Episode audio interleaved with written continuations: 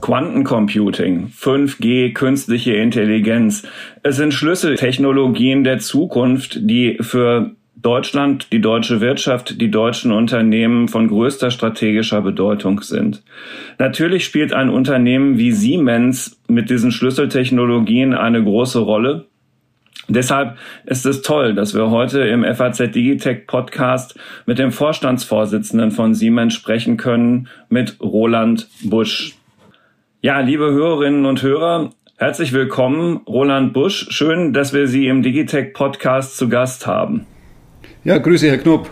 Und selbstverständlich ist auch noch mit dabei im FAZ Digitech Team ein Stammspieler, Alexander Armbruster, der Wirtschaftsressortleiter und mein Name ist Carsten Knob. Ich bin einer der Herausgeber der Frankfurter Allgemeinen Zeitung. Lieber Herr Busch, Sie sind am 3. Februar diesen Jahres Vorstandsvorsitzender von Siemens geworden. Ähm, Sie haben eine lange berufliche Karriere bei Siemens hinter sich. 1994 als Projektleiter in, in Erlangen in der Forschung und Entwicklung angefangen. Sie waren sehr viel im Bereich Automobiltechnik unterwegs, haben sich schon sehr, sehr früh ähm, interessanterweise auch mit Brennstoffzellentechnologien befasst. Ähm, waren für Siemens VDO, als das noch zu Siemens gehörte, in, in Asien und haben da auch schon sehr früh einen Einblick bekommen können in die Dynamik der Volkswirtschaften eben dort. Sie sind schon seit 2011 Mitglied des Vorstands der Siemens AG, waren Chief Technology Officer, Chief Operating Officer, Stellvertreter von Joe Käser, ihrem Vorgänger, und eben jetzt seit diesem Jahr sind sie Vorstandsvorsitzender.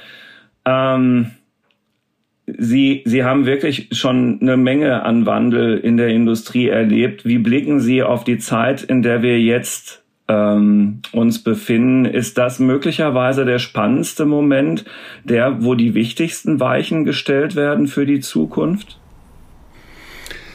Ja, das ist eine sehr gute Frage. Ich denke, in, in dem Moment, in dem man sich immer befindet, äh, fühlt sich der, der Moment immer als der wichtigste an. Aber wenn man so ein bisschen aus der Ferne drauf guckt, dann äh, glaube ich, ist das schon ein ganz besonderer Moment, in dem wir jetzt sind. Also Jahr 2020 oder nächste, die nächste Dekade. Der Grund dafür ist der, dass wir jetzt erleben, wie die digitale Transformation eigentlich all unsere Märkte, zumindest alle Märkte, in denen Siemens tätig ist, in einer unglaublichen Geschwindigkeit verändert. Und der Grund dafür, wenn man ein bisschen tiefer guckt, ist nicht nur, dass eben neue Technologien, digitale oder auch nicht digitale, ich nenne nur erneuerbare Wasserstoff, ähm, dass nicht nur diese Technologien in den Markt kommen, sondern auch die Mischung aus äh, neuen Technologien und neuen Geschäftsmodellen, was wir auch an, an vielen Startups sehen, die jetzt an die Börse gehen, unglaublich bewertet werden. Und diese Mischung ist unglaublich, ich sage mal, die ist explosiv, die schafft einen Wandel, der schneller geht, als wir das vorher erlebt haben. Deswegen eine super spannende Zeit und auch eine Zeit von Möglichkeiten. Hm. Also es ist, Sie würden sagen, ähm, klar, Herausforderungen hat es in der ganzen Zeit, in der Sie bei Siemens sind, immer gegeben. Das ist ja klar.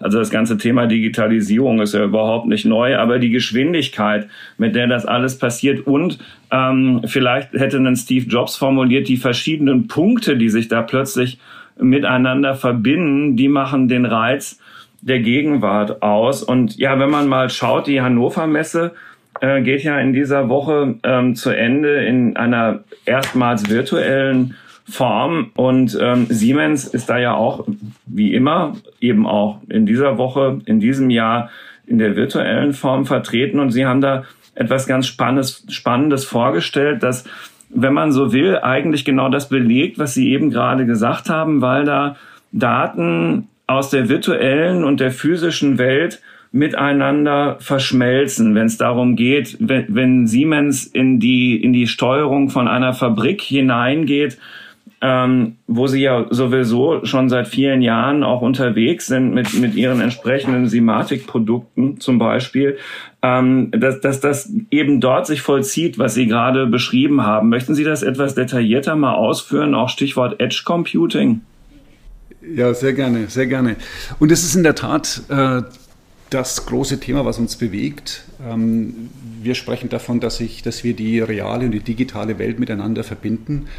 Und das ist, glaube ich, der entscheidende Moment, der wirklich diese unglaubliche Dynamik in unsere, in unsere Märkte bringt. Ähm, das Thema Edge äh, lasse ich jetzt noch mal kurz außen vor. Ich fange mal an mit dem, mit dem grundlegenden Prinzip, äh, dass wir Produkte digital designen, das ist nicht neu. Also, dass wir 3D-Modelle bauen, äh, das kennen wir.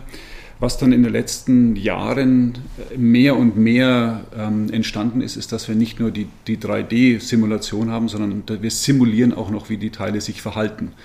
Also unter Stoß, ähm, unter Wärme oder sogar, wir simulieren sogar, wie sich Software auf einem Chip verhält. Also das ist unglaublich, was man, dass man, und, und jetzt geht es schon in die Richtung digitaler Zwilling. Das heißt, und ein digitaler Zwilling ist nicht nur die, die Anmutung, also das 3D-Bild, sondern eben auch die Verhaltensweisen, die physischen Verhaltensweisen.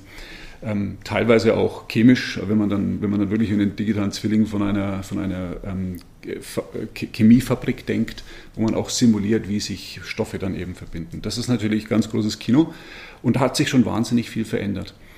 Jetzt geht es noch einen Schritt weiter, dass jetzt diese, diese digitale Welt, die an sich schon ein unglaubliches Produktivitätspotenzial gerade in der Entwicklung hat, dass die jetzt verbunden wird mit der realen Welt. Das heißt, wir gehen jetzt in den, in den Betrieb, wir bauen das, was wir simuliert haben, verbinden diese Welten miteinander und können dann das weiter optimieren. A, in einem Zyklus, einem nicht enden wollenden Zyklus. Also man, man simuliert, man baut, stellt fest, wie kann man's, wo hat man Fehler, wo gibt es Probleme und fängt wieder von vorne an, ähm, in dem digitalen Zwilling wieder was zu verändern. Da können Sie sich vorstellen, mit jedem Durchlauf steigern Sie die Produktivität, werden Sie besser, schneller, das ist unglaublich stark. Und jetzt kommt da auch die, der zweite Teil, dass Sie jetzt, weil Sie diese beiden Welten verbunden haben, haben Sie Einblick in den Betrieb dieser Welten. Also mein typisches Beispiel, ich springe jetzt mal von der Industrie in unseren Mobilitätsbereich, dass wir, weil wir die Züge halt kennen, weil wir wissen, wie sie aufgebaut sind, wissen wir punktgenau durch die vielen Daten, die wir einsammeln, wie es dem Zug geht, äh, was kaputt geht, vor allen Dingen wann es kaputt geht und können dann reparieren, bevor ein Zug steht und ihn wieder zurückführen und schaffen damit 100% Verfügbarkeit, was rechnerisch eigentlich gar nicht machbar ist. Was heißt denn reparieren, bevor der Zug steht? Also ich gebe ein Beispiel. Wenn Sie heute einen, einen Metrobetreiber, egal wen auf der Welt, wenn Sie fragen, was ist denn dein, dein, dein größte Kopfschmerzen, dann wird er Ihnen sagen, Türen. Wahrscheinlich gefolgt von Getrieben und Klimaanlagen. Wenn die Tür nicht mehr auf oder zugeht, äh, oder vor allem wenn sie nicht mehr zugeht, dann bleibt der, der Zug stehen. Und äh, das können Sie sich vorstellen, was das bedeutet für den Betrieb von der Metro. Jetzt kommt der Punkt, wir können vorhersagen anhand des Stromprofils, des Öffnungs-, Schließungsprofils können, und, und den vielen Daten, die wir haben, auch dem Domain-Know-how, das wir haben, wir wissen ja, wir haben die Züge gebaut, können wir sagen, diese Tür schließt jetzt noch 1000 Mal, dann geht sie kaputt. Vielleicht sind es dann 1010 Mal oder 990 Mal, aber wir wissen ziemlich genau, wann sie kaputt geht. Und wir wissen, warum sie kaputt geht. Ist der Antrieb kaputt? Ist die Mechanik kaputt? Was auch immer. So. Mit dieser Information kann ein Zugbetreiber sagen, ich lasse den Zug jetzt noch diesen Tag zu Ende fahren, fahre nachts ins Depot, repariere genau die Tür, habe das Teil schon bestellt, was ich brauche und bringe den Zug wieder zurück. Ähm, und das ist eigentlich ein, unglaublicher Nutzen, der Ihnen die Verfügbarkeit auf, im Prinzip auf ein Niveau von 100 Prozent bringt und damit einfach den, den Betrieb gewährleistet. Und das ist das äh, wesentliche Element, was man erreicht, wenn man eben diese digitale Welt miteinander verbindet, Daten hat, die man auswertet mit künstlicher Intelligenz, mit Machine Learning und das verbindet aber auch mit Domain-Know-how. Deswegen betonen wir immer die Kombination, sich auszukennen in der realen Welt und in der digitalen Welt. Und diese Kombination, die ist unglaublich mächtig. Haben Sie da Angst vor Konkurrenz? Konkurrenz gibt es immer und in jedem Geschäft. Also ich wüsste kein Geschäft sind, wo wir, wo wir alleine unterwegs sind. Äh, ich glaube, was Sie ansprechen, ist natürlich die Konkurrenz von neuen Konkurrenten, also nicht die etablierten, die wir schon seit 20 Jahren kennen. Ähm, ganz häufig werden die Hyperscaler, also die großen IT-Companies genannt. Startups kommen auch immer wieder hoch. Ähm, natürlich, wir werden uns, äh, wir, wir, mit, mit, jedem, mit jedem neuen Wandel äh, kommen neue Spieler aufs Feld. Das ist nichts Neues. Und äh, die haben aber auch Vorteile. Äh, unser Punkt ist der, also gerade wenn Sie jetzt nochmal auf die, auf die IT-Spieler anspielen, äh, die bringen einfach einen, ein anderes Domain-Know-how mit, also ein Domain-Know-how im IT-Bereich und nicht in der, in der realen Welt. Und wir sehen die eher als Partner. Äh, wir haben kein Cloud-Angebot, also Rechenzentren, große Rechenzentren, die wir brauchen. Und demzufolge glaube ich, dass es eher eine Symbiose ist. Oder wir sprechen heute von Ökosystemen, wo man gemeinsam auf Plattformen arbeitet. Und je mehr Menschen oder Firmen oder Zulieferer, Kunden darauf arbeiten, umso ähm, wertvoller ist dieses Ökosystem. Und glauben, dass es in diese Richtung geht. Das finde ich einen interessanten Punkt, wenn Sie nämlich sagen, das ist ja so, Sie haben keine eigenen Rechenzentren, bieten da aber viel an. Ähm, hier herrscht ja häufig die Intuition in, also in, in Deutschland, man braucht da sozusagen was Eigenes in Anführungszeichen, um auch nicht ähm, vielleicht ähm, in, im Zweifelsfall lästig abhängig zu sein von jemandem aber auch um die ganze Wertschöpfungskette im Portfolio zu haben. Wie, wie bietet man denn diese Dienste an, wirklich ohne eigene Rechenzentren zu haben? Oder schafft es sich da nicht einseitig abhängig zu machen? Also was wir mit unserer Plattform erreichen wollten, auch erreicht haben, ist, dass wir agnostisch arbeiten können. Also wenn ein Kunde sagt, er möchte gerne auf ähm, Google oder Amazon oder Microsoft oder Alibaba arbeiten, wir ermöglichen die Applikationen, und um die geht es ja eigentlich. Also es geht ja nicht darum, in welchem Rechenzentrum Sie Ihre Daten speichern. Das ist, ich nenne das immer, das ist das Piping. Ne? Das ist einfach die Infrastruktur, die dahinter liegt. Der eigentliche Mehrwert ist ja die Applikation. Was kann der Kunde aus diesen Daten herauslesen? Ich hatte Ihnen vorhin ein Beispiel genannt. Ähm, das ja der eigentliche Wert, der entsteht. So gesehen ähm, ist es unser Ziel, äh, dem Kunden jedwede Infrastruktur, die er sich aus welchen Gründen auch immer aussucht, anzubieten und die zu unterstützen. Das ist der eine Punkt. Und ähm, das geht sogar so weit, dass man sagen kann, jeder, einer, jemand arbeitet mit zwei verschiedenen, verschiedenen Cloud-Anbietern und ist in der Lage, halt seine Daten letztendlich flexibel zu handhaben, was auch einen gewissen Vorteil hat. Der zweite Aspekt, den Sie ansprechen, und das ist, glaube ich, der entscheidende, da geht es hier wirklich um die Datensouveränität, also die Frage, wem gehören die Daten, was darf mit den Daten gemacht werden. Das hat jetzt mit dem Rechenzentrum als solchen nichts zu tun, sondern das hat mit den Regularien zu tun. Ähm, da glauben wir, dass man in der Tat daran arbeiten muss, ähm, mit Augenmaß. Äh, was ich damit meine, ist, das eine heißt, jedem Kunden muss klar sein, wenn er seine Daten in eine Cloud legt, was passiert mit den Daten, was darf passieren, was darf nicht passieren. Das ist der eine Punkt. Und da braucht Sicherheit, Rechtssicherheit. Der zweite Punkt ist der, dass wir differenzieren müssen. Es macht einen Unterschied, ob ich jetzt persönliche Daten haben, habe, vielleicht sogar persönliche, sehr, sehr sensible Daten, wie zum Beispiel Gesundheitsdaten auf der einen Seite oder auf der anderen Seite, ob es um Maschinendaten geht. Da kann man auch eine Abstufung finden. Wichtig ist Rechtssicherheit, Sicherheit, was passiert mit den Daten, wer, wer darf sie nutzen und warum. Und da glaube ich, das ist, glaube ich, die Anstrengung, ich glaube, Sie haben auf Gaia X angespielt, die, die dahinter steht. Das ist, glaube ich, ein ganz, ganz entscheidender Punkt, den man einfach lösen muss. Den müssen wir schon deswegen lösen, weil je mehr Sicherheit es gibt, desto mehr Kunden sind natürlich bereit, auch wirklich die Daten auf die Cloud zu legen und, letzt, und, und damit auch praktisch diese, diesen, diesen Nutzen, den man damit erreichen kann, einzuholen. Letzter Punkt noch. Wir bieten auch sogenannte On-Premise-Lösungen an. Es gibt viele Kunden, unter anderem auch in China, die sagen, Cloud ist mir gar nicht wohl. Ich möchte auf meinem Rechenzentrum sitzen und arbeiten. Das nennt sich dann On-Premise. Und auch dafür haben wir Lösungen und wir respektieren auch das natürlich beim Kunden. Jetzt ist natürlich eine Folge davon, dass immer mehr digital passiert und da neue Spieler reinkommen dass nicht nur neue Konkurrenz entsteht, sondern es gibt ja auch ein anderes Phänomen, das hat ein sehr berühmter Vorgänger von Ihnen, nämlich Werner von Siemens, mal so mit dem schönen Satz zusammengefasst, wer die Standards setzt, dem gehört der Markt. Setzen Sie denn noch oder haben Sie noch genug Kraft als Siemens eigentlich Standards zu setzen, wirklich?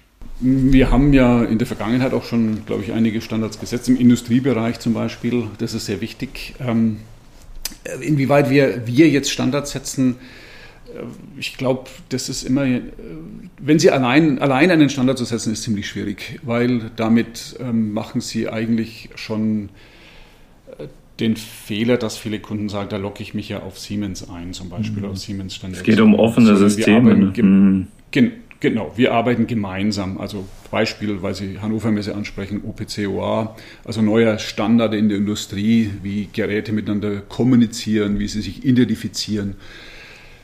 Da ist man einfach besser beraten zu sagen, man arbeitet da in, in, in einer Gemeinschaft mit all den Anbietern, weil sie damit einfach schneller werden. Und äh, klar gibt es Wettbewerbe, auf der anderen Seite ist es auch in Ordnung, wenn, wenn dafür der Markt schneller sich entwickelt.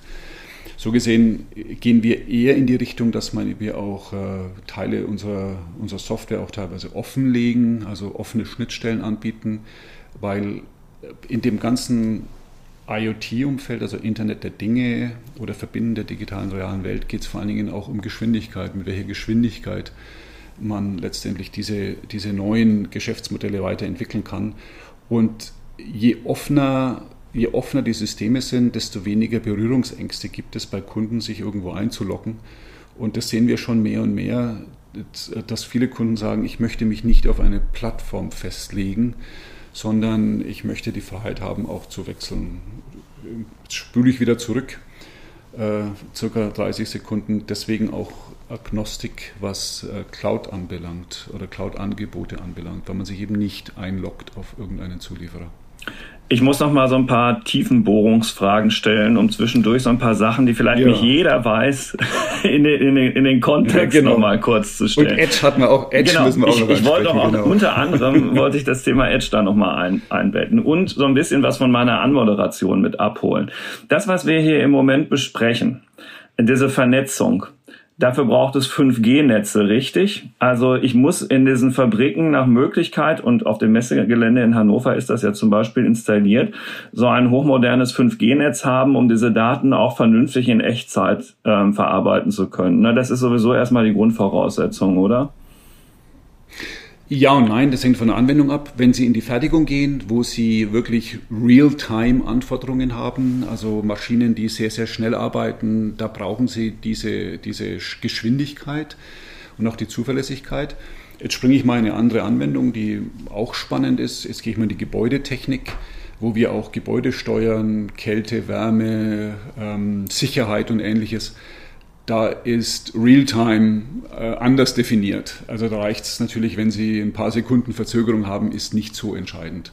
Also das heißt 5G da, wo Sie wirklich diese Realtime-Anforderungen haben und auch diese hohe Zuverlässigkeit brauchen. Da können Sie nicht mal sagen, so fünf Sekunden lang habe ich mal keine Verbindung, ähm, dann geht das schon.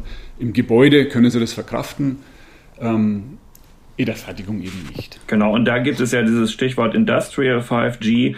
Und das ist in Deutschland ja so geregelt, dass Ihre Kunden zum Beispiel, Sie selber in Ihren Fabriken natürlich auch, private 5G-Frequenzen an den Standorten nutzen können, um dann halt eben entsprechend Zuverlässigkeit und, und Sicherheit in diesen Netzen drin zu haben. Also da zumindest haben wir in Deutschland die äh, richtige Idee, kann man ja vielleicht auch mal sagen. Und ähm, genau, also in, in Hannover kann Siemens das halt in, in dieser Messehalle mit so einem Prototyp eines industriellen 5G Campusnetzes alles zeigen, was sie dort eben zeigen. So äh, einfach nur, damit die die äh, Zuhörerinnen und Zuhörer das so ein bisschen einordnen können, dass auch das Thema damit zusammenhängt. So und dann ähm, haben wir über digitale Zwillinge und all das gesprochen. Ich glaube, das ist schon relativ klar.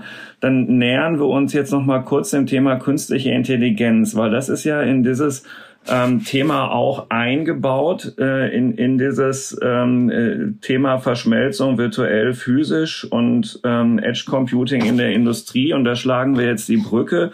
Ist es denn möglich, dass tatsächlich künstliche Intelligenz auch schon in, in dieses Edge Computing eingebaut sein kann, dass ich also meine Daten gar nicht groß aus dem aus der Fabrik herauslassen muss, um, um künstliche Intelligenzanwendungen zu nutzen? Also jetzt kommen wir mal auf das Thema Edge und künstliche Intelligenz ja. und das ist ein ganz, ganz spannendes und äh, das werde ich vielleicht ein bisschen technisch, aber ich versuche das so einfach zu erklären. Das ist hier in dem Podcast Heute okay. ist es äh, genau, genau.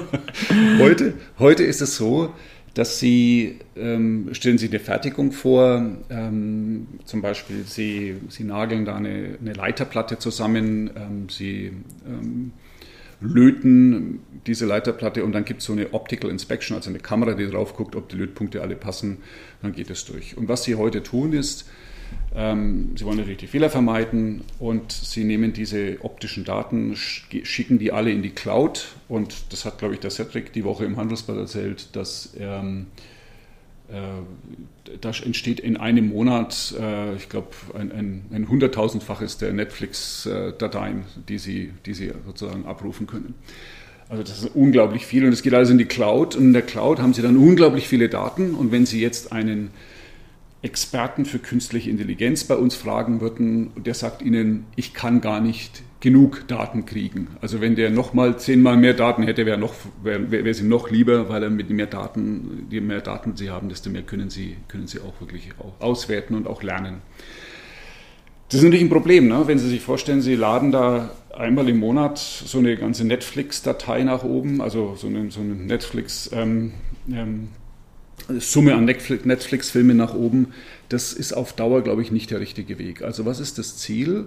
Das Ziel ist natürlich, viele Daten zu haben, aber die, die wichtigen Daten zu haben, also die, die Ausreißer, die Fehler produzieren. Was Sie jetzt tun, ist folgendes. Sie nehmen am Anfang erstmal, saugen erstmal alle Daten nach oben, damit Sie einen riesen Stamm haben, werten die aus, trainieren Ihre Algorithmen. Die werden trainiert eben auf dieser Menge von Daten. Und wenn Sie so einen Algorithmus haben, dann nehmen Sie den und spielen den jetzt auf die Edge. Edge ist also der Rand, das ist also ein kleiner Computer, der wirklich vor Ort in der Fertigung sitzt, 5G verbunden, also der wirklich auch steuern und entscheiden kann, was passiert. Und dieser Algorithmus, der hat jetzt diese ganzen, dieses ganze Wissen, was man sich mit diesen vielen Daten angehol, äh, ange, angeholt hat, eingesammelt hat, das ist jetzt abgebildet in diesem Algorithmus. Und der Algorithmus schaut jetzt real-time, jetzt sind wir wirklich bei dem Thema 5G, auf diese Daten, die sie aus diesen Kameras rauskriegen und entscheidet dann real-time, dieses Teil ist gut, dieses Teil ist schlecht und sortiert sie aus. So, das heißt, und jetzt kommt der Punkt, was Sie jetzt natürlich in Zukunft, wenn Sie einmal diesen Algorithmus trainiert haben, der soll ja immer besser werden. Das heißt, er braucht immer mehr Daten, aber er braucht vor allen Dingen die, die, die Daten, die Ausreißer, die Fehler. Jetzt fangen Sie an und sagen ähm, diesem Algorithmus auch, schick mir bitte nunmehr nur noch die, die falschen Daten, also die, die kritischen Daten nach oben in die Cloud. Ähm, macht viel Sinn, spart Geld. Sie brauchen also nicht jedes, jedes Monat ein neues Rechenzentrum bauen, um Ihre ganzen Daten einzusammeln, sondern Sie holen nur noch die Selektivdaten nach oben und trainieren die Algorithmen wieder. Und wenn Sie einen besseren haben, dann schicken Sie den wieder auf Ihr Edge-Device, also auf Ihren Edge-Computer, und dann hat der den nächst besseren Algorithmus und arbeitet wieder. Und das tun sie äh, wieder und wieder und wieder, sodass sie am Ende mit einer unglaublichen Präzision sagen können, äh, welches Teil sie jetzt aussortieren, weil es eben nicht gut ist und welches Teil funktioniert. Und das ist sozusagen das, was momentan passiert. Die Frage, muss ich denn wirklich alle Daten in die Cloud schieben und Rechenzentren füllen ohne Ende? Das ist im Übrigen auch nicht nachhaltig. Also Rechenzentren brauchen auch viel Energie, sondern dass man nach der anfänglichen ähm, Datenflut, die man auch braucht, um die ersten Algorithmen zu trainieren, dann wirklich später nur noch selektiv wird und dann viel, viel mehr auf der Edge, also am Rand macht, also direkt an der Fertigung. Und das ist genau das, was passiert. Und da haben wir auch eine Lösung vorgestellt, wie man das macht. Wir haben schon erste Anwendungen und bringen sozusagen die Intelligenz, diese künstliche Intelligenz direkt vor Ort an die Linie. Ich hoffe, das war einigermaßen verständlich. Ja, ja. Also diese Edge-Computer in der Fertigung haben sozusagen das Rechenzentrum im Rücken, ja, aber entscheiden halt eben auf der Basis des Algorithmus in Sekundenschnelle genau. vor Ort und werden genau. aber auf der Basis der Erfahrungen immer schlauer. So, Alex, jetzt du. Doch eine praktische Frage daran anknüpfend, wenn ich sowas bei Ihnen einkaufen möchte, weil ich glaube, das wissen auch viele nicht. Wie, wie ist es denn? Dann ähm, kaufe ich von Ihnen einmal die Software oder miete ich dann die Software und Sie organisieren das mit den Daten. Wie ist das denn? Wie, wie kaufe ich denn so einen KI-Dienst von Ihnen ein? Also es gibt ganz verschiedene Modelle. Das eine ist in der Tat, wie Sie sagen, dass wir uns darum kümmern, um, um das, das ist ein Komplettangebot, dass wir sagen, wir kümmern uns darum, dass wir die Daten abspeichern, dass wir sie also sicher abspeichern, auch, auch sicherstellen, welcher Zugriff möglich ist, welcher nicht möglich ist. Teilweise auch dem Kunden sagen, das sind Daten, die du, mit denen wir arbeiten dürfen und mit diesen Daten eben nicht. Da hat nur der Kunde Zugriff. Äh, würden wir tun. Und es wäre dann sozusagen ein monatlicher Service-Fee, wo wir sagen, wir sorgen dafür, dass wir diese Qualitätssicherung, wie eben beschrieben, für den Kunden machen und er damit einen, einen höheren einen höheren Yield hat, also eine höhere Qualität hat, generieren kann. Weniger, weniger ähm, Ausschuss oder höhere Produktivität. Eine andere Variante ist die, dass wir ähm, Kunden einfach eine, im Prinzip die eine Applikation zahlen, wann immer er sie nutzt. Man kann dann gucken, wann auch immer dieser Algorithmus losläuft und Daten analysiert. Dann kann man so einen Zähler dran bauen und dann zahlt der Kunde eben nach, den, nach der Nutzung. Es gibt auch andere Teile, andere Geschäftsmodelle, wo man ähm, den Kundennutzen teilt. Also wenn ich sage, ein Kunde hat eine Produktivität von 3% und wir sagen, gemeinsam schaffen wir 5 oder 6 oder 7 und lass uns den, den, die Produktivität oder den Gewinn aus der Produktivität teilen, dass wir einen Anteil davon kriegen. Es ähm, gibt auch andere Modelle, ich springe jetzt mal von der Fertigung wieder zu einem Zug, dass wir dem Kunden sagen, wir garantieren dir mit den 50 Zügen, die du am Laufen hast, eine Verfügbarkeit von 99,5 Prozent. Und wenn es eben 100 sind, dann kriegen wir einen Bonus und wenn es eben 99 Prozent ein Malus. Aber der Kunde hat sozusagen die Gewähr, dass er 99,5 Prozent Verfügbarkeit von seinen Zügen kriegt. Mhm. Da Sie mal Sie sind, zwischen, fällt mir gerade ein, äh, mit diesem spanischen Zug, zwischen Madrid und Barcelona sind Sie ungefähr bei dieser Verfügbarkeit, ne? habe ich irgendwann mal gelesen. Genau, so ist es. Mhm. Ähm, wir sind da, wir sind auch mit dem neuen Zug, der Rhein-Ruhr-Express, ähm, da fahren wir, also ich glaube, die letzte, ich hatte gerade vor ein paar Tagen mit einem meiner Mitarbeiter gesprochen, wir sind da bei 100 Prozent, zumindest mit einem Betreiber, 100 Prozent.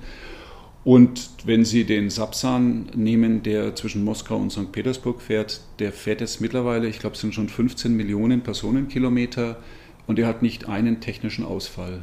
Also wir, wir, hatten Techn wir hatten Fehler, in der Tat, genauso viel wie in anderen Velaros auch, aber wir haben sie erkannt, bevor sie zugeschlagen haben. Sie selbst, Herr Busch, sind ja Physiker von Haus aus. Wenn wir jetzt mal das Ganze noch Revue passieren lassen, was wir gerade besprochen haben, wie technisiert heute eigentlich die Welt ist. Es gab natürlich immer schon bestimmte Fortschritte, aber es hat nochmal zugenommen und es scheint sich zu beschleunigen. Muss man das eigentlich sein, wenn man ein Unternehmen wie Siemens leitet, weil vielleicht die Wirtschaftswissenschaftler einfach ein Stück zu weit abgehängt sind oder gar nicht das Rüstzeug mitbringen, um ähm, Quantencomputing zu verstehen oder Quantenphysik, Elemente, die da ja eine Rolle spielen, um KI zu verstehen, in mehr als nur einer intuitiven einem intuitiven Verständnis, was es ja irgendwie braucht, weil man dann ja ganz konkret auch sagen können muss, ähm, welche Algorithmen können jetzt was und wo sind denn wirklich echte Grenzen. Und da reicht es ja nicht einfach zu sagen, nur da kommen dann halt mal Daten rein, da kommt irgendwas raus und zwischendrin ist, naja, das funktioniert so ähnlich, wie wir uns das mit dem Gehirn vorstellen. Man muss ja viel mehr eigentlich davon verstehen. Also ich muss, ich glaube, es hilft, aber es ist vielleicht nicht notwendig. Also notwendig, aber nicht hinreichend, würde der Mathematiker sagen. Der Punkt ist der, schauen Sie zurück ähm, bis zu Herrn von Pira. Ich glaube, das war äh, seit, seit Herrn von Pira bis heute eigentlich, bis mit, mit mir ist jetzt, waren alle äh, CEOs entweder ja, Juristen oder, oder kaufmännisch. Das heißt, es hat auch so funktioniert.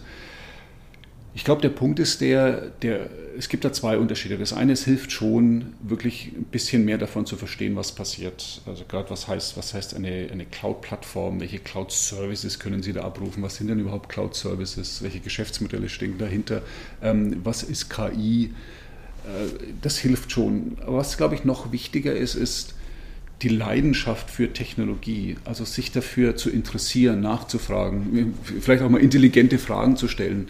Und ähm, da das Augenmerk drauf zu legen, ich glaube, das sendet Signale an die Organisation, dass Technologie eben wichtig ist und eine sehr, sehr große Bedeutung hat. Und je mehr Fokus Sie auf ein Thema legen, desto mehr Ergebnis kriegen Sie daraus. Und ich glaube, das ist der große Unterschied. Und die Leidenschaft dafür, ich würde die würde unterstellen, dass, es, dass, dass Sie die auch finden können bei einem, bei einem Wirtschaftswissenschaftler. Aber wenn man sich halt dafür entscheidet, Physik oder was Technisches zu studieren, dann ist das natürlich auch aus der Leidenschaft heraus und ja. die trägt man dann halt mit, ganz genau. Für welche Themen sind Sie denn leidenschaftlich technologisch eigentlich momentan und jetzt auch gerne den Blick mal außerhalb des Siemens-Universums weiten, wenn Sie mal so rund um die Welt schauen?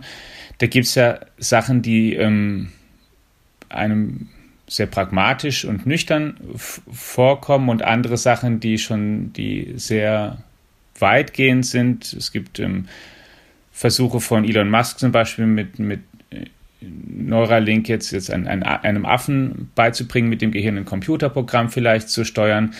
Es gibt jetzt eine ganz neue Welle oder Bewegung seit einer Weile hinter Bitcoin und Kryptowährungen. Und wenn man den Leuten dort zuhört, dann steht ähm, natürlich auch aus einem gewissen Eigeninteresse, weil die da investiert sind, aber das Zahlungssystem auf der ganzen Welt vor einer großen Revolution. Was sind denn so Technologien oder Phänomene, die Sie begeistern und sagen, wow, also das geht einmal querbeet. Also eine, ein, ein Thema, was mich wirklich begeistert, und jetzt werden Sie wahrscheinlich überrascht sein, das ist äh, der Mensch und im Kontext, im Zusammenarbeit mit der Maschine. Also, dass man dann doch immer wieder feststellt, es gibt Themen, die Menschen besser können als die Maschine. Also bei Go hat sich wohl das, die Frage entschieden. Da hat die Maschine besser, besser also im Spiel Go, äh, das hat die Maschine wirklich jetzt besser gelernt, also über künstliche Intelligenz als der Mensch. Aber wenn Sie auf der anderen Seite sehen, nicht, wenn Sie Kinder haben, Sie mussten Ihrem Sohn oder Ihrer Tochter nicht 100 oder 500.000 Bilder von dem Hund zeigen, ähm, bevor sie erkennen konnte auf einem Bild, was ein Hund ist. Ähm, das haben sie nicht. Aber wenn sie heute zuverlässig einen Algorithmus trainieren wollen, müssen sie das tun. Also irgendwas scheint da doch was besser zu funktionieren. Und für mich ist faszinierend, dass sie gucken, was kann der Mensch besser, was kann die Maschine besser und bringen diese, diese Symbiose so zusammen, dass das einfach genial funktioniert. Ich das, ich war neulich mal bei einem Fulfillment Center von einem unserer der, der großen äh, Handelsketten, also Online-Händler. Und habe da gesehen, wie Roboter eigentlich alle Arbeit machen, nur den letzten Schritt nicht. Also das B-Laden und N-Laden von, von diesen ähm, über Roboter bewegten Regalen, wo ich sagen kann, da ist wirklich das so reduziert, dass der Mensch das tut, was er am besten kann und besser kann als ein Roboter und wahrscheinlich auch noch in zehn Jahren besser können wird. Und der Roboter macht den ganzen Rest. Und das, diese Kombination halte ich für unglaublich äh, spannend. Und ich habe auch vorhin über Domain-Know-how gesprochen. Sie können die, wenn Sie heute die besten AI-Experten, die geben Ihnen die gleichen Daten von unseren Zügen und geben unseren Leuten diese Daten. Wir werden, beide werden rausfinden, da stimmt was nicht an der Tür. Beide werden vielleicht sagen können, naja, die hält vielleicht noch ein paar Tage, aber die Kombination mit dem Domain-Know-how gibt dann einfach den großen Unterschied zu sagen, äh, wir wissen ziemlich genau, was an der Tür kaputt ist, wir wissen, was man den machen muss und so weiter. Also diese Kombination ist für mich reiz, absolut spannend. Dann, und dann andere Themen, Sie hatten es vorhin schon angeschnitten, ist die Frage, wie wird sich jetzt Wasserstoff entwickeln in unserer Welt? Äh, Gibt es schon Brennstoffzellen? Sie haben es vorhin angesprochen, als ich angefangen hatte, 94, habe ich mich schon mit Brennstoffzellen ja, beschäftigt. Ja, Sie waren wirklich früh dran. Ne? Ja. Ne, war ich früh dran, ne? Mhm. Und seitdem war eigentlich die Markteinführung immer zum Greifen nah. Ne? Also so gesehen, irgendwann wird es denn dann passieren. Aber, aber, zu, aber, das ist auch eine ganz spannende Frage. Äh, hat der Wasserstoff jetzt eine Chance, gerade zum Thema CO2, CO2-Bepreisung und einfach, dass der Druck entsteht? Quantencomputing eröffnet komplett neue Welten. Äh, das, also das ist dann nochmal ein, eine Weiterentwicklung von Moore's Law auf einem komplett anderen Niveau. Wird noch ein bisschen dauern. Also das sind unglaublich viele Themen. Und ich, eins möchte ich am Ende doch noch erwähnen. Diese, dieses Verbinden der, der digitalen, der realen Welt, äh, das ist, hat für mich so viel Potenzial. Ähm, das, oder die, die, die Dinge, die jetzt anfangen miteinander zu sprechen, was ich vorhin gesagt hatte, wenn sie dann irgendwann so ein Edge-Device haben und es steuert letztendlich ihre Linie autonom, weil, sie, weil die Dinge miteinander sich unterhalten, das ist für mich genauso spannend wie, wie, wie, wie wahrscheinlich die, seinerzeit die Erfindung der Druckerpresse oder des World Wide Web, wo sie einfach diesen Netzwerkeffekt haben. Und wir stehen am Anfang, diesen Netzwerkeffekt in unseren Märkten zu sehen. Also unglaublich spannend. Ich möchte ein Beispiel Verbindung digitaler und realer Welt und was man da vielleicht machen kann, aber nochmal fragen und Sie fragen, ob das auch was ist, was Technologie auch oder Technologen erforschen sollen oder ob das oder wie sie das empfinden. Und zwar, es gibt ähm, einen amerikanischen Forscher, David Sinclair heißt er, der sich mit Genetik und mit dem Älterwerden befasst und der vor einer Weile ein umfangreiches Buch geschrieben hat mit, dem, mit der deutschen Übersetzung als Titel Das Ende des Alterns.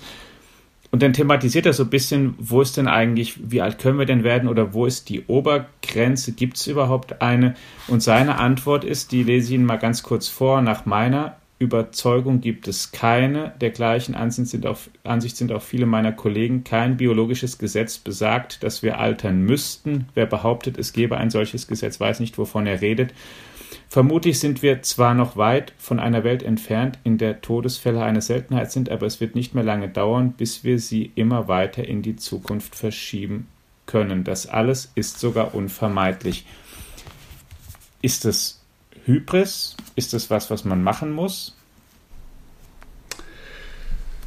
Nun, ich habe mich, ich hab mich äh, in der letzten Zeit ein bisschen mehr mit, mit äh, Zellen auseinandergesetzt und habe da ein interessantes Phänomen entdeckt. Da ging es auch um die Frage in einem Buch, das ich gelesen hatte, um die Frage des Alterns. Warum altern wir eigentlich?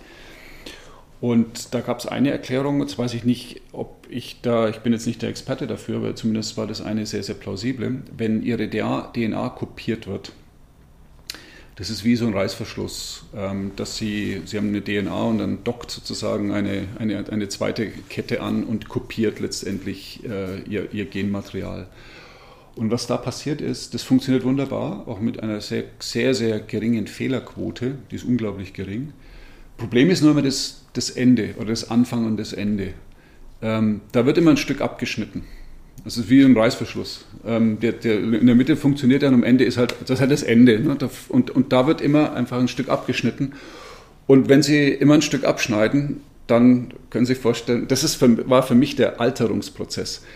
Ähm, ob man das ändern kann, weiß ich nicht. Wenn das wirklich der Grund ist dafür, dass wir altern und am Ende halt einfach sozusagen unsere DNA sich immer ein, ein Stückchen weiter verkürzt im Laufe der Zeit, dann muss ich sagen, wahrscheinlich lässt sich das schon noch ein bisschen schieben, aber nicht beliebig lange, sondern ist das Altern intrinsisch in uns eingebaut. Und ich, das wäre jetzt auch meine Vermutung. Äh, ich weiß nicht, ob ich jetzt dem Kollegen widerspreche, aber meine Vermutung wäre das. Es ist noch nicht komplett geklärt, aber wenn es denn so wäre, dass man es damit aufschieben könnte oder auch sehr lange, wäre das gut? Naja, jetzt sind Sie einer sehr grundsätzlichen Frage. Wir, wir, sind, wir leben in einer, in einer Welt, heute sind es, glaube ich, 7,7 Milliarden Menschen, es werden bald 10 Milliarden Menschen werden. Das Durchschnittsalter steigt ähm, mit, mit, der, mit dem Durchschnittseinkommen oder mit einer höheren Lebensqualität steigt das auch. Und dann ist halt die entscheidende Frage die, was, was verträgt unser Planet? Ne? Jetzt gönne ich jedem Menschen ein längeres Leben, das ist auch gut so. Ähm, aber wie gesagt, das hat auch immer Nebeneffekte. Und, äh, und wir leben in einer überalterten Gesellschaft, zumindest mal was, also wenn, Sie jetzt mal Indien oder Afrika rausnehmen. Selbst China äh, wird das bald ereilen. Ich glaube, deren Bevölkerung piekt auch in den nächsten, keine Ahnung, fünf Jahren oder was. Und äh, diese Frage muss man sich halt stellen auf, auf der anderen Seite. Also meine Antwort wäre, alles, was, was toll ist und was gute Effekte hat, hat immer auch noch andere Effekte, die man sehen muss in dem Gesamtkontext. Ich kenne jemanden, der ist 173 Jahre alt. Und das ist das Unternehmen Siemens am 1. Oktober 1847 in Berlin gegründet. Und es ist ähm, gar nicht so selbstverständlich, dass ein Unternehmen für immer jung bleibt. Wie viele Namen sind inzwischen untergegangen in der Zeit?